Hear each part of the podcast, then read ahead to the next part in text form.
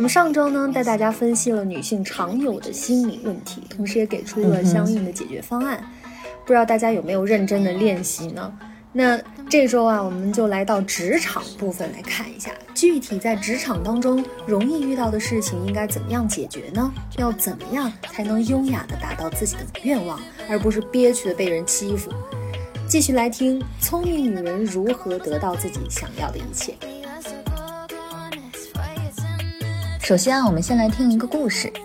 倩倩呢，每周都会告诉她的同事霍格，来了新的订单以后啊，要跟自己先交代一声。霍格每次都是满口答应，可实际上呢，倩倩叮嘱他已经不下一百次了，霍格也没有真真正正的做到。倩倩一边在脑子里面说：“哎呀，真不愧是个典型的男人做派。”然后一边忍无可忍的冲着霍格大发雷霆。结果是什么呢？结果是霍格惨白着一张脸，看着大声咆哮的倩倩，在心里边也暗暗吐槽啊，哎呀，真是个典型的女人。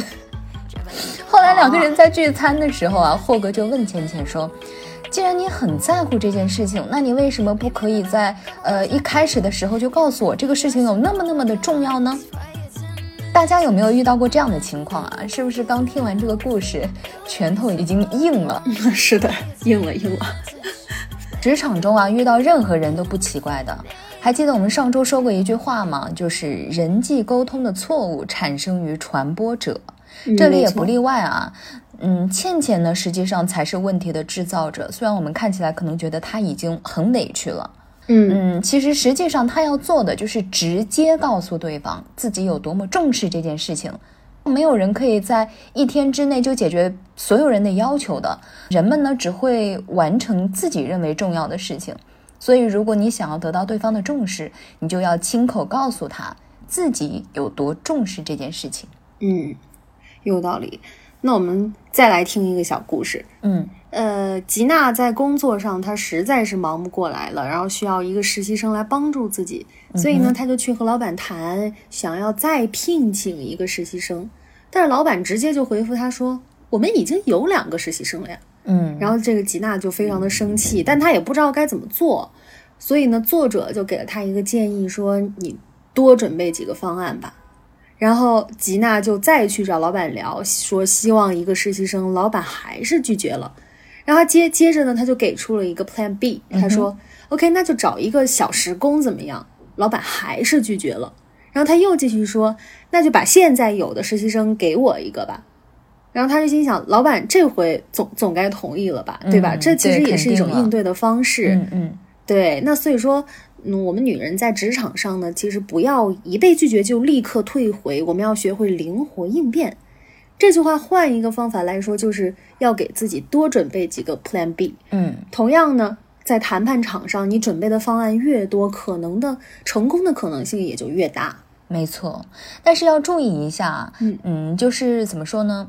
这个东西我也不能说是玄学吧，我觉得更多上是给自己心里的一个暗示，就是 good feeling 比 bad feeling 要强大的多。怎么理解呢？简而言之啊，就是好的积极的想法呢，会促进愿望发生。相反，如果你换着一种消极的态度去处理事情，这个愿望啊，反而可能不那么容易去实现。可是这个点在我身上恰好相反哎，我越是期待某件事情啊，那个事情越是容易落空。所以我现在根本不敢特别积极的去想一个事情了。哎，但是确实也好像是，比如说你在想，哎呀，我今天嗯，就上课的时候，我经常想，他肯定要就一种暗暗的直觉，说老师肯定要点我起来回答问题，然后一直想一想，他就真的会点你。会，我觉得是你的眼神给了他暗示，他感觉到一种炙热或者说闪躲。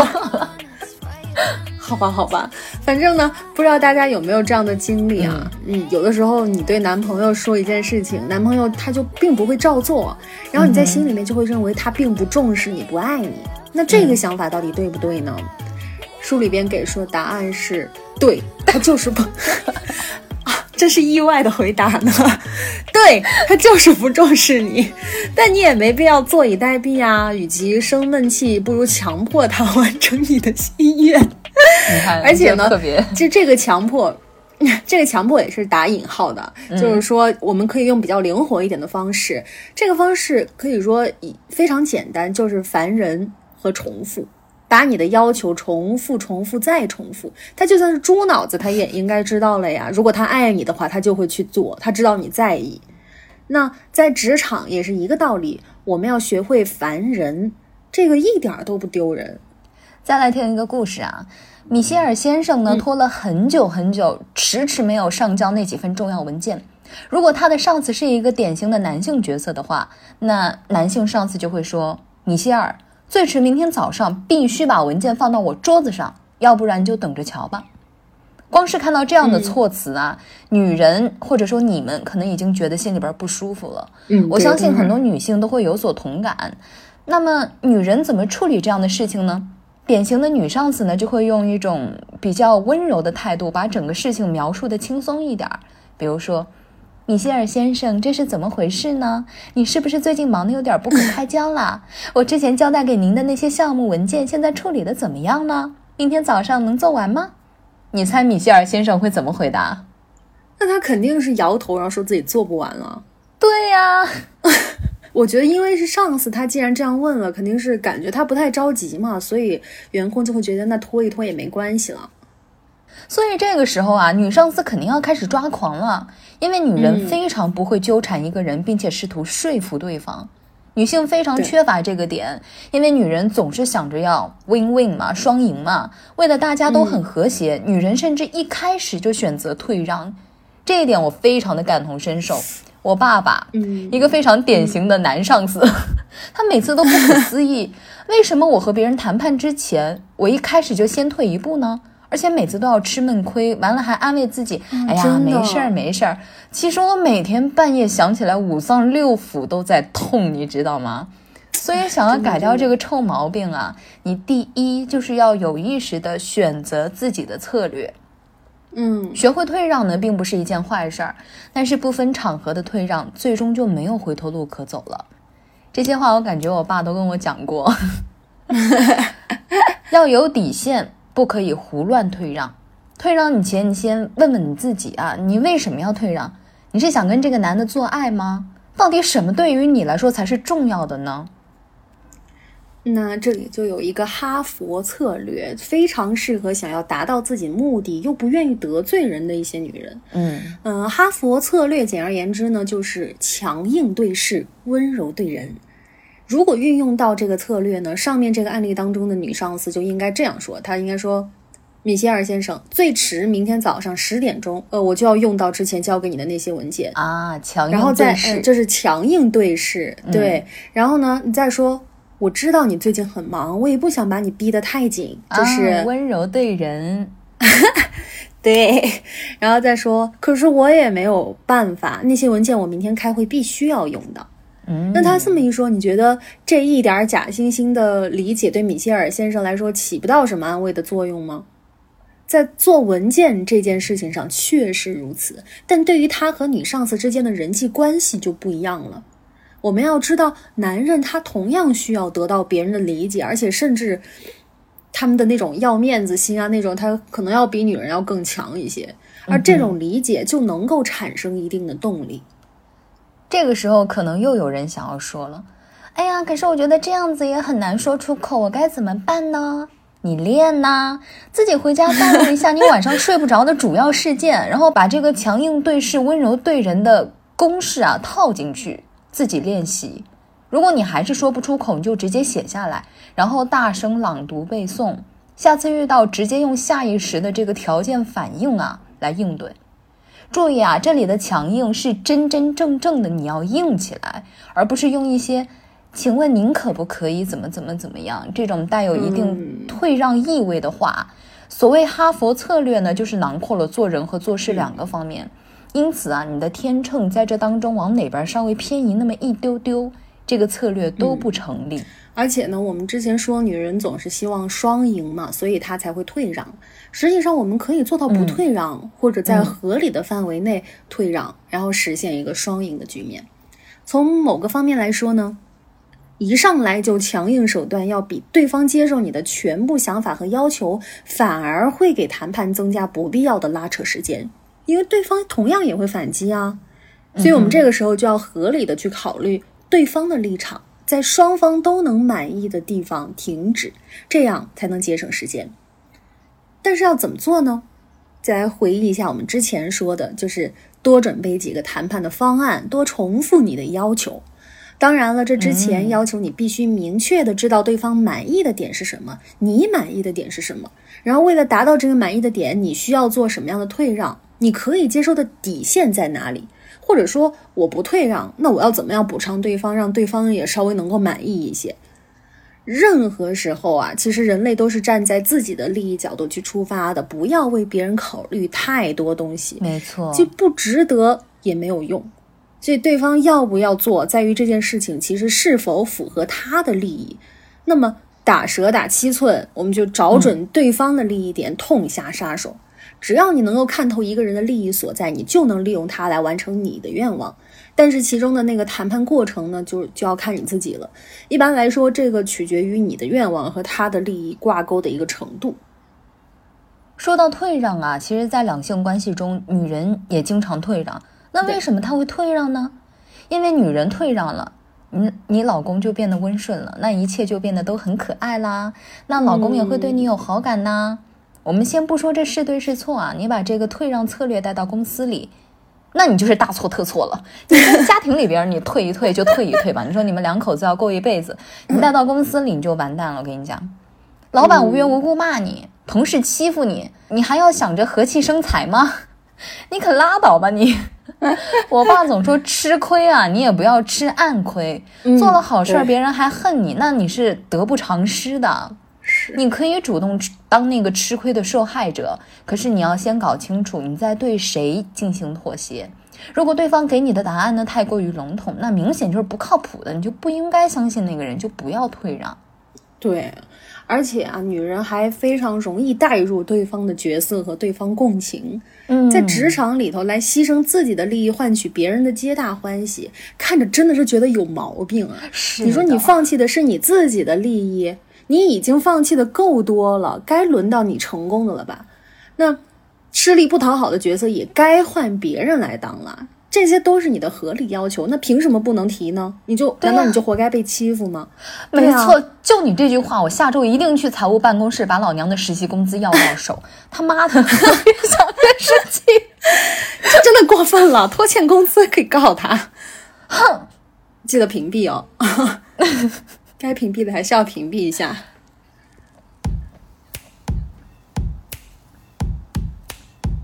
OK，我们进入下一个话题。嗯，我先问一句，小飞，你的鞋柜里有几双鞋？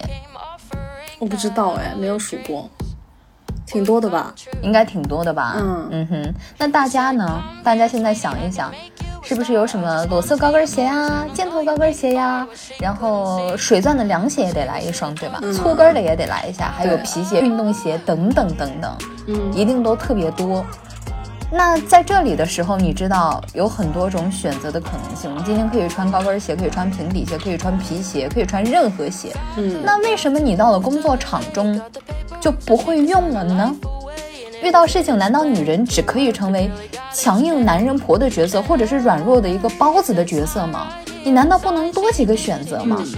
撒切尔夫人说过啊，如果你想要得到所有人的喜爱，就必须做好妥协的心理准备。但是仅仅通过妥协呢，是无法实现任何目标的。所以我们要做的就是多找几个选择，完成自己的愿望。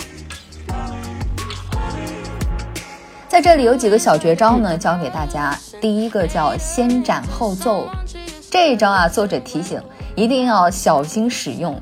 刚入职场的菜鸟千万不要一上来就用这一招啊！你首先要确信自己了解其他人的性格，其次呢，就是要确保你自己做的事情符合所有人的利益。在这样的条件下，不告诉老板，直接自己推进完成这件事情，要比你一直恳求别人同意，呃，相比之下呢，要简单的很多。并且啊，这一招非常容易给别人留下一个厚脸皮，然后自大狂妄、不尊重人的形这个形象。我们女人啊，偏偏又特别想做一个万人迷嘛，所以使用前呢，你需要考虑到使用这一招的后果。不过嘛，男人可能以后不会夸你太温柔了，他会换一个方面说，呃，你是一个不错的工作伙伴。难道这句话你认为就是对你的不尊重吗？男人会对善良的女人产生好感。而执行力超群的女人呢，则会成为男人的合作伙伴。所以说，你直接选择吧，你要靠外表还是靠工作能力站稳脚跟呢？没错，那还有一个方法呢，叫切线法。嗯，有没有人说过你思维很跳跃，一个题目就突然跳到了下一个题目？有的。如果是这样的话，你已经掌握了这个方法了。其实切线法就是指转换画风，避免和他人产生一个正面的冲突。在这个方法里面呢，还包含了一个教你转移他人注意力的小绝招，叫做时间盗贼。这个方法其实很有趣啊，我个人认为它是属于一个就是糊弄大法。嗯，比方说，你有没有遇到这种情况？就是你明明已经有很多事儿了，别人还一直给你安排新的任务，嗯，马上要去开会了，但是要帮领导跑去呃签合同，要跟别的同事谈论下一个季度的预算问题，等等等等。女人通常又不会选择拒绝，所以这样的事情反而根本无法完成。那这个时候就要使用时间盗贼法，也就是糊弄大法了。你要尝试说。好啊，没问题。不过我现在真的忙疯了，一点时间都没有。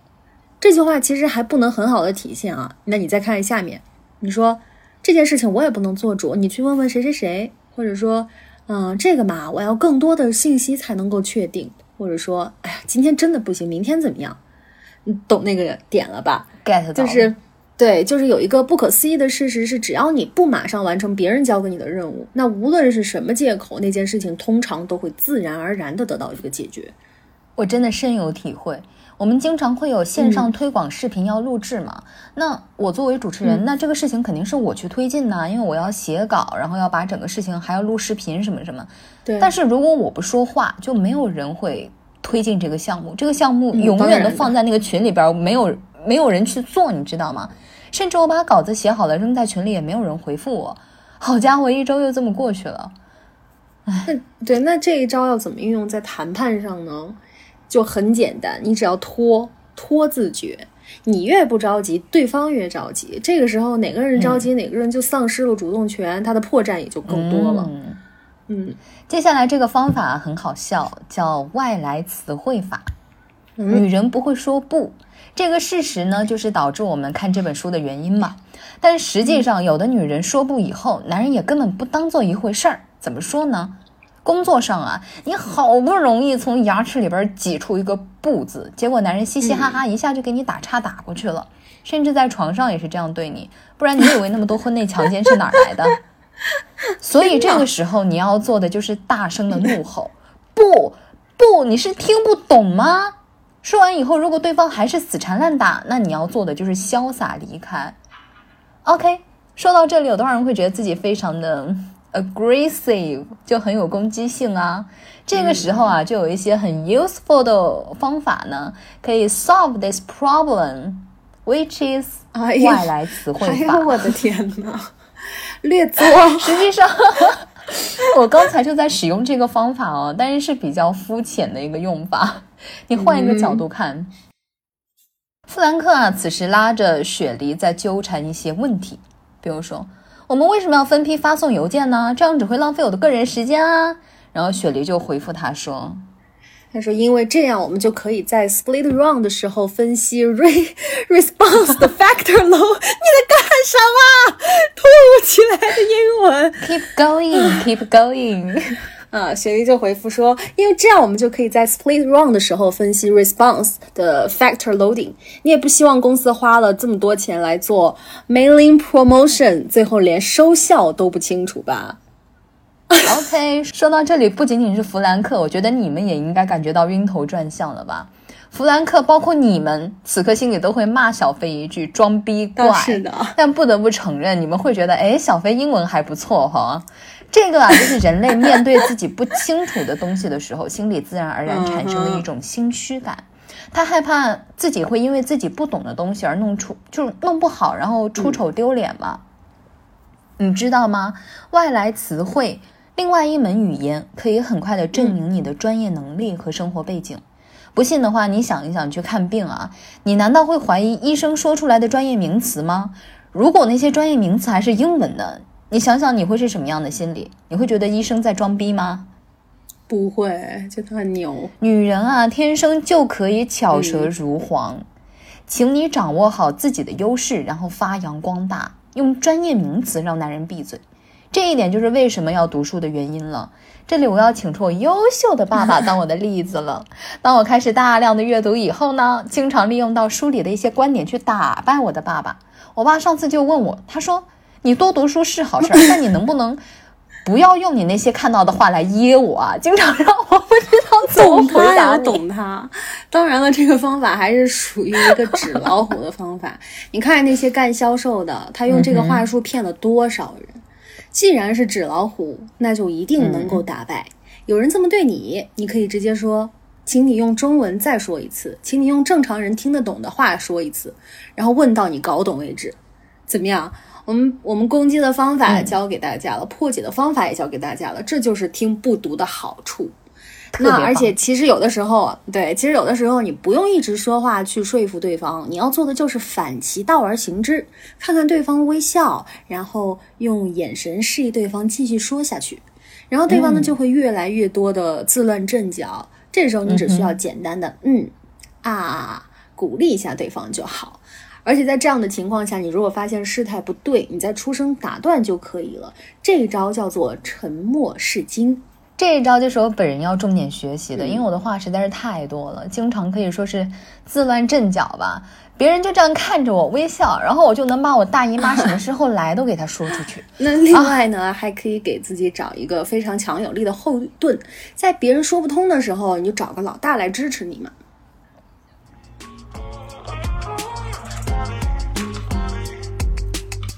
我们来接着听今天的最后一个故事。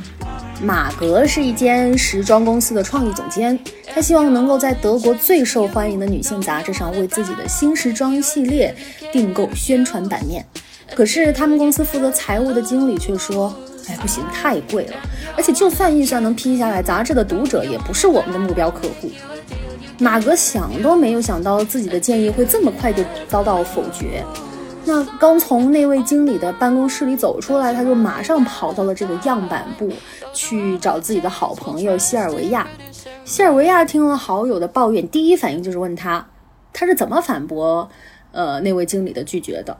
马哥只好硬着头皮回答说：“哎，其实我什么都没说，反正我再也不打算跟他打交道了。”这位女强人原来她是在心里自己闹别扭，然后她就继续冲着自己的好朋友抱怨说：“不管我说什么，他都是一副不以为是的模样，弄得我都觉得自己只能出馊主意了。”等到他气出够了，逐渐冷静下来呢，他才对西尔维亚说：“哎，其实吧，他说的话也不是没有道理。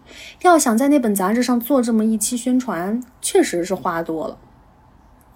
到这里为止，其实，呃，马格做的都没有什么问题，不论是骂老板还是最后的自我反省，都非常的正常。但如果他做到这一步就不往下走了，那他的问题就很大了。这就是一个。”非常典型的白雪公主综合症。白雪公主干嘛了？她就是躺着等着王子的救赎嘛。但事实上，我们是根本遇不到那个王子的，尤其是在职场当中，你要的东西只能自己去争取，这个就是残酷的现实。嗯，女人呢总是遭遇一次拒绝以后就干脆甩手不干了。那男人呢？你们想一想，男人会直接不干了吗？不会。所以啊，女人要做的就是提前设想好风险。不要在遭遇一次拒绝以后呢，就觉得哎呀，整个世界都对自己是不公平的。嗯，你应该提前给自己打好预防针。当然这件事情很难啊。嗯，学会在被拒绝或者说遭遇挫折的时候，尽情的释放你的痛苦。你越是压抑，越是难熬过这个坎儿。然后呢，你要做的就是承认自己的问题，接着找到新的可能性和方法，然后鼓励自己。嗯实际上，拒绝啊，并不代表着对方把你全盘否定了，而是代表着，也许对方希望你做出更多的努力。你想一想，那个追你的男人，他在你拒绝他一次以后，他消失了吗？他应该有更加的，就 work hard 吧。所以说，遇不到的时候，不要把重点放在“不”这个字上，而是想一想有没有谈判和回旋的余地。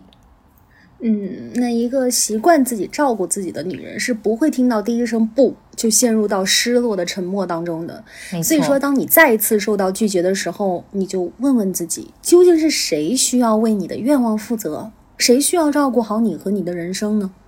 然后你就抓住对方的步子，和他开始真正的谈判交锋。就像美国人在道别的时候经常会说：“保重。”你也同样要照顾好自己，照顾好你自己的愿望，否则世界上还有哪个傻瓜会为你代劳呢？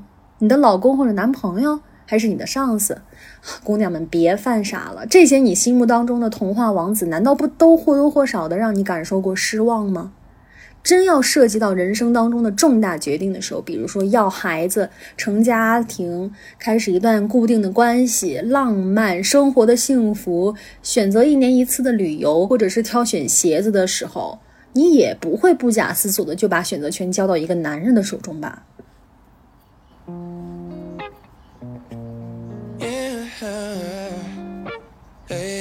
那我们的问题找到了，我们应该如何去解决呢？